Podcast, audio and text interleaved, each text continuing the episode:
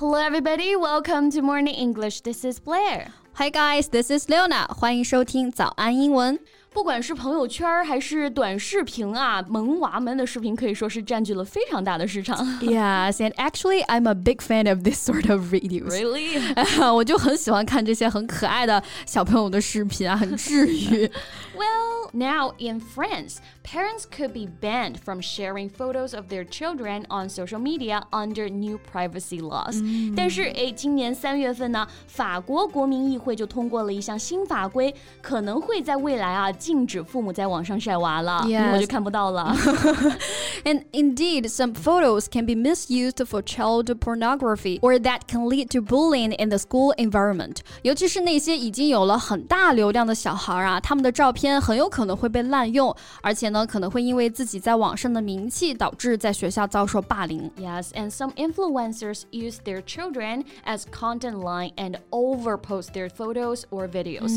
包括呢，有一些父母啊。 它其实本身是用孩子来博眼球的，让孩子呢过度的曝光，其实对孩子身心发展也是有非常严重的影响的。Right, so that's why this proposal has got the support from the bulk of the public. 所以这条法案提出之后啊，绝大多数的网友其实都是拍手叫好的。Yes, children should always be protected anyway. 当然啊，一定大部分家长的出发点单纯只是想说记录和分享了，但是我们国家确实也不乏用孩子来博眼球、获取流量这种现象。Right, so we want to talk about this topic with you today. Okay, ready to go. 在节目的开始，给大家送一个福利。今天给大家限量送出十个我们早安英文王牌会员课程的七天免费体验权限，两千多节早安英文会员课程以及每天一场的中外教直播课，通通可以无限畅听。体验链接放在我们本期节目的 show notes 里面了，请大家自行领取，先到先得。Once you have a baby, you may become a Sharon。其实可以理解啊，应该大部分的父母在有了自己的小朋友之后，都会变成晒娃狂魔。没错。So a parent who frequently shares such personal information on social media is a Sharon.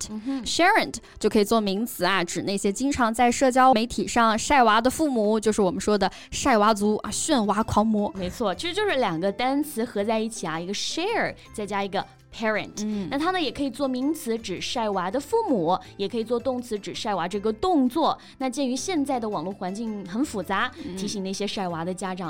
if you're going to share, be sure to check your privacy settings to control who sees your posts。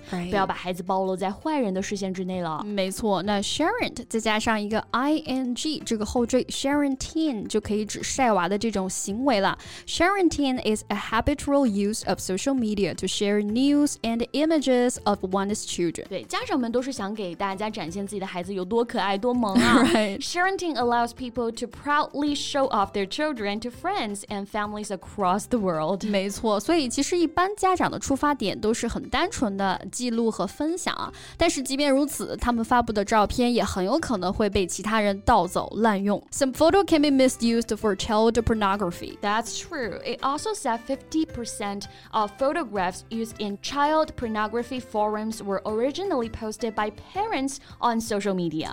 儿童色情论坛使用的那些照片啊，有百分之五十最初都是由父母发布在社交网站上的。嗯，所以说其实父母的无心之举啊，可能反而成了侵犯孩子隐私权的最大隐患了。没错。So the proposal aims to establish the protection of privacy as one of the responsibilities of parents。那这项提案其实就是要将保护孩子的隐私 确立为父母的责任之一。没错，那 privacy 就是我们说的隐私权。那侵犯别人的隐私呢，我们可以用 invade 入侵、侵略，或者呢 breach 指的是破坏，还有一个词 violate。表示违背、侵犯来搭配。那 invade somebody's privacy or breach, violate somebody's privacy。对，比如说啊，有些公司可能会要求必须要填写客人的信息，甚至啊贩卖给第三方机构，那这些都是属于侵犯隐私了。According to customers, the company was using underhand tactics in order to invade their privacy。没错，感觉我们的个人信息估计早就泄露给很多人。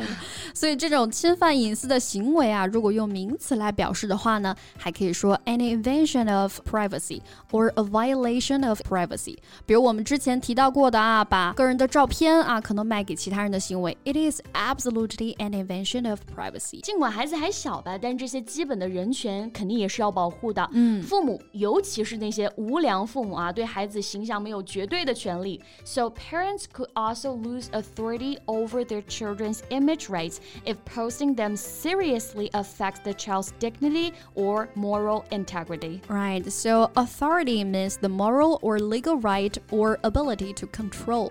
Authority 就可以表示这里的权利、权限的意思。For example, I'll give my lawyers authority to act on my behalf. 打官司的时候，我们就说授权给律师嘛。嗯，那其实这项法案也不是说一棒子要打死啊，嗯而是说发照片的时候必须考虑到孩子的年龄和成熟程度，父母双方呢将共同负责孩子的肖像权。如果其中一方不同意，就禁止另一方发布孩子的照片儿。所以其实啊，从另外一个角度讲，也是给父母授权了。没错，那在英文当中呢，power 其实也有权利的意思嘛，所以授权还可以用这个词 empower。The law aimed to empower parents and show young people their parents don't have an absolute right over their image. 对，那如果失去了权威，就可以说 lose authority over。For example, he has lost authority over his students. 嗯，那网友们对这项法案的支持啊，其实很大一部分的原因是因为有太多的无良父母专门靠恶整孩子来获取流量，这个行为早就让很多人不满了。比如啊，之前流行过家长故意用可怕的 女鬼滤镜故意去吓唬孩子，用巧克力假装大便啊抹在孩子的手啊脸上。Some of the children were actually crying while their parents still were laughing at them. 真的是完全不顾孩子的身心健康，就把他们当成摇钱树了。Exactly. 那摇钱树英文当中呢，肯定不是 money tree 啊，cash cow，了解一下。Right, cash 就是现金嘛，cow 奶牛母牛，那 cash cow 产现金的奶牛，想想看啊，就是一个巨大的财源啊，摇钱树的意思。And it can be used for a product or service。一般呢是用来指最赚钱的一些产品啊，或者是技术。For example, this technology has become a cash cow now。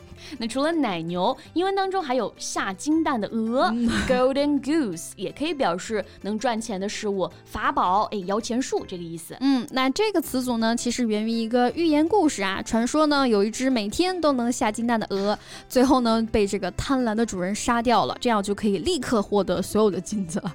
所以呢，后来就被引申为摇钱树的这个意思啊。For example, in those days, the car industry was like a golden goose. 对，那如果是人呢，我们可以用这个词啊，money spinner。spinner 意思是纺纱工，money spinner 就是指那些不断生产钱的人啊，就我们说的摇钱树啦。嗯，比如我想起来之前的假笑男孩啊真的好久没有看到他的新闻了。到后期啊，孩子其实已经真的不知道该怎么笑了。Gavin is becoming a money spinner for his parents. 对，所以儿童的隐私问题随着这项法案的提出呢，也得到了越来越多的重视。嗯 The bill still needs to go through the French Senate. Whether the bill is adopted or not, it would be a good thing for parents to think about it. That's right. So that's all about what we want to share with you guys, and welcome to leave your comments. So thank you so much for listening. This is Blair. This is Leona. See you next time. Bye.